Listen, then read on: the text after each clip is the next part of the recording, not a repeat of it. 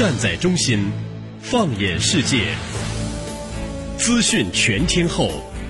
新闻第一台，江苏新闻广播。你听到的不仅是兵器，更有背后的战略风云；你听到的不仅是军情，更有其中的大国博弈。主持人深度互动，评论员独家点评，尽在军情观察。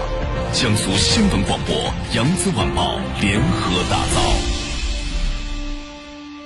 梳理全球军事，聚焦今日热点。大家好，这里是江苏新闻广播军情观察，我是世宁，在中国南京为您直播军情。您可以用手机添加九三七军情观察，关注我们团队的微博和微信。最近呢，新闻里的一组照片显示，沙特陆军的中国制 PLZ 四五型自行榴弹炮参加了打击胡塞武装的行动。图片中呢，我们可以看到 PLZ 四五自行火炮和自动供弹车以组合的形态参加作战。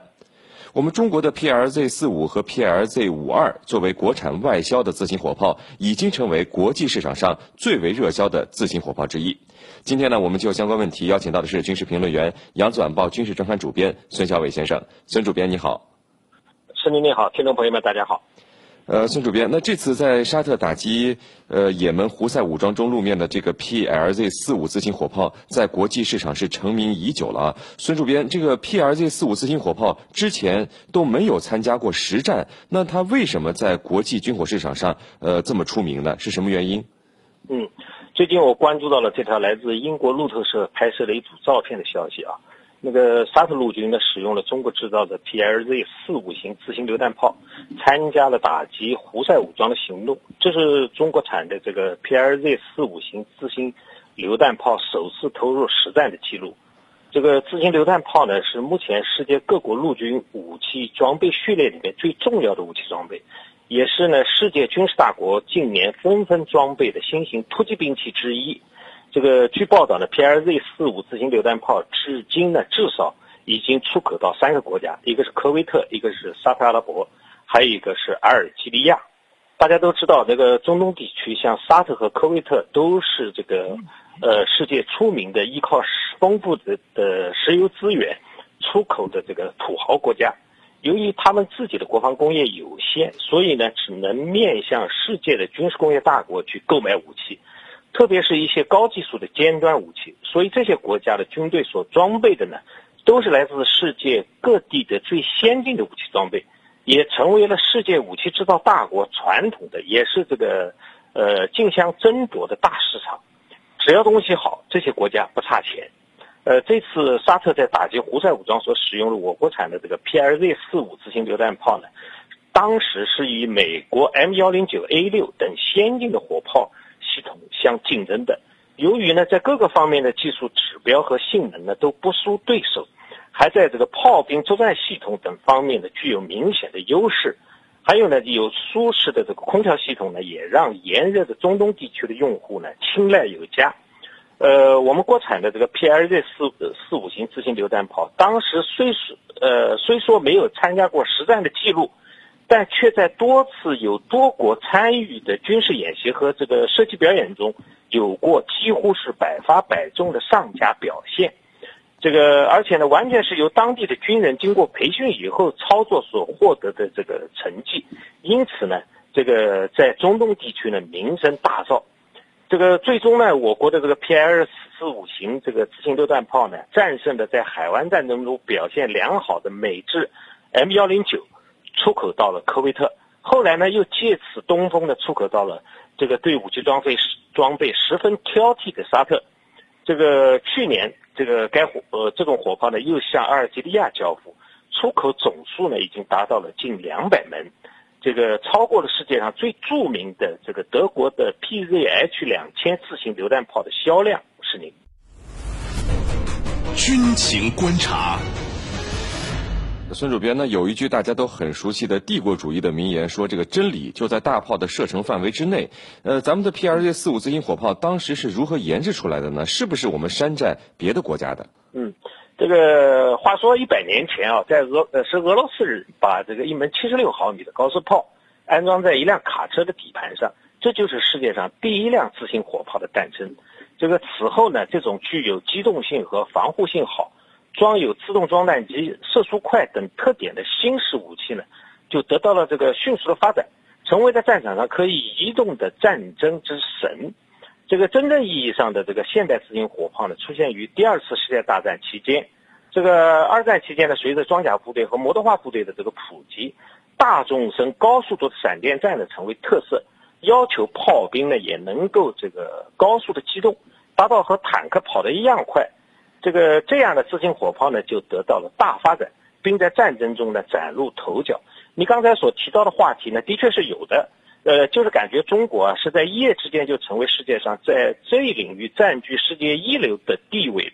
这个难免会让人想起这个“山寨”这个词啊，这其中的技术来源呢的确有故事。但是呢，我还是不赞成“山寨”这个词，而是借鉴。那个那是呢，在这个二十世纪八十年代，中国与西方所谓的蜜月期期间，中国决定呢引进西方先进的火炮技术。当时呢，有个有个人叫博尔博士的专利，呃，被公认为是远程火炮最先进的技术。这个经过协商呢，我国于这个一九八二年从奥地利。这个引进技术，并且反向设计吃透，制造出寿命高达两千五百发的一百五十五毫米火炮的身管，这个当时称为 W 八八式。一九八六年三月的 PLZ 四五自行榴弹炮正式立项。这个 PLZ 就是这个炮兵榴弹字形的拼音缩写，四十五呢指的是口径的倍，呃，四十五倍。就是拿这个一百五十五毫米口径乘以四十五，就知道它的身管的长度是六点九七五米。这就是我国研发 PL 四五型自行榴弹炮的来历。是您？呃，孙主编，PLZ 四五自行火炮，它从一开始研制是不是就是为了外销？那在我们解放军有没有装备呢？嗯。这个当初我国决定引进西方技术的呃这个先进的这个火炮技术，的确是为了这个出口。这个获得经验以后再改装并装备部队。这个现在呢，PLZ 四五自行火炮不仅成功实现了批量的出口，而且呢，据多次我军的军事演习的这个报道中看啊，我们也能看到这个 PLZ 四五自行火炮的身影。这表明了 PLZ 四五自行火炮也装备了我国陆军司令。孙主编，那美国、俄罗斯、德国和英国，你看都有非常先进的自行火炮，为什么海湾地区很多国家却都购买了我们的 PLZ 四五自行火炮？只是因为我们的价格便宜吗？那这个各个国家的自行火炮实际上比拼的是哪些方面呢？嗯，这个在当今的这个国际军火市场上啊，PLZ 四五的主要竞争对手呢是韩国的 K 九、南非的 G 六五二、这个美国的 M 幺零九 A 六。德国的 PZH 两千等自行火炮，这些装备呢都是这个五十二倍口径的长身管的火炮，这个在自动化程度、射程和弹药的种类啊，还有这个战场的生存能力等方面呢，都已经优于 PLZ 四五了。这个综合性能呢，比这个 PLZ 四五高出一代。随着中国国内电子设备、发动机、火炮等方面的这个技术的进步啊。在这个 PLZ 四五之后，中国也迅速的推出了这个最新的 PLZ 五二，这一可以当今这个世界先进水平相媲美的新一代的这个自行火炮系统。和这个上述国外先进水平火炮相比呢，这个在价格、采购成本上，这个德国的这个 PZH 两千呢，虽然性能卓越，但是呢，外销成绩不理想。呃，原因呢是由于价格太高了，只能是叫好不叫座。这个至于美国的 M 幺零九 A 六呢，虽然已经升级换代，呃，脱胎换骨了，但对于这个 PLZ 五二来说，其基本没有太多的竞争优势可言。这个对于最主要的竞争对手韩国和南非，呃，这两个国家来说，由于这两个国家的国防工业规模和水平呢，还相对较有限。其核心技术呢，并没有完全掌握，还需要国外的技术或者设备上的支持，而且呢，其产品性能呢也不够稳定，因而，在竞争中呢，这个非常的不利。与他们相比呢，中国产的 PLZ 四五型自行火炮具有最优的性价比。呃，是的。纵观天下军情，解析兵道玄机，深入军情一线，强化国防意识。军情观察，江苏新闻广播、扬子晚报联合打造。呃，孙主编，有军迷朋友们问：既然我们国家自行火炮的水平这么高，那是不是传统的炮兵部队都可以换装自行火炮了？呃，你说的有道理。这个随着汽车、坦克等机械化装备的出现啊，这个军队的这个机动能力大增。传统的牵引式火炮呢，因为块头大、移动不便的缺点啊，这个就暴露无遗了。这个传统火炮不仅运输状态和战斗状态的相互转换占用了大量的时间，进入和撤出战斗呢也很慢，呃，而且这个战场的生存能力呢也较差。这个装上了轮子和这个履带的火炮呢，成为了可以移动的战争之神。这个在现代战争中大显神威。这个自行火炮的发明呢，无疑成为了火炮发展史上的一个伟大的创举。目前呢，这个几乎所有的这个牵引式火炮都研制了自行式火炮的这个派生型。这个进入了二十一世纪，高技术的这个迅猛发展和广泛的应用啊。这个推动了武器装备的发展和作战方式的演变。呃，实际上呢，只要现代战争还需要攻城略地，以陆军为主要力量的这个地面战争就不可避免。呃，而装备良好的机动性和越野性的自行火炮呢，就呃仍然是为地面进攻部队呃提供压制性火力的这个主要的武器装备。司令。呃，孙主编，除了 PLZ 四五以外，我们国家还有没有更先进的自行火炮装备解放军或者是出口呢？嗯，有的。这个在二零一二年的这个非洲航空与防务展上，中国首次公开了一种名为 PLZ 五二的新一代幺五五毫米自行火炮这个系统，并在后来的几次国防这个国际防务展和这个二零一四的珠海航展上陆续进行了展示。这个综合来看啊，PLZ 五二呢有三大突出优点：一是跑得快，这个该炮装备的这个新型的柴油发电的发动机，公路的行驶速度可以达到六十五公里；第二呢是打得远，它的这个装备的五十二倍口径的长炮管，使这个常规地使用这个常规地主弹射程呢可以达到五十公里，增程火箭射弹的射程呢能够达到七十公里，远大于国外同类火炮。具有这个我能打得到你，而你打不到我的这个主动打、主动防的这个双重优势，因而生存能力强。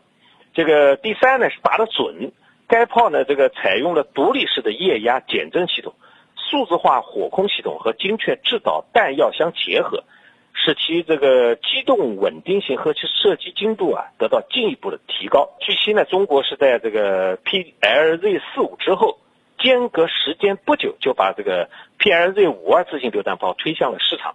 如今呢，这二者呢已经成为高低搭配、共同进军国际市场的好搭档。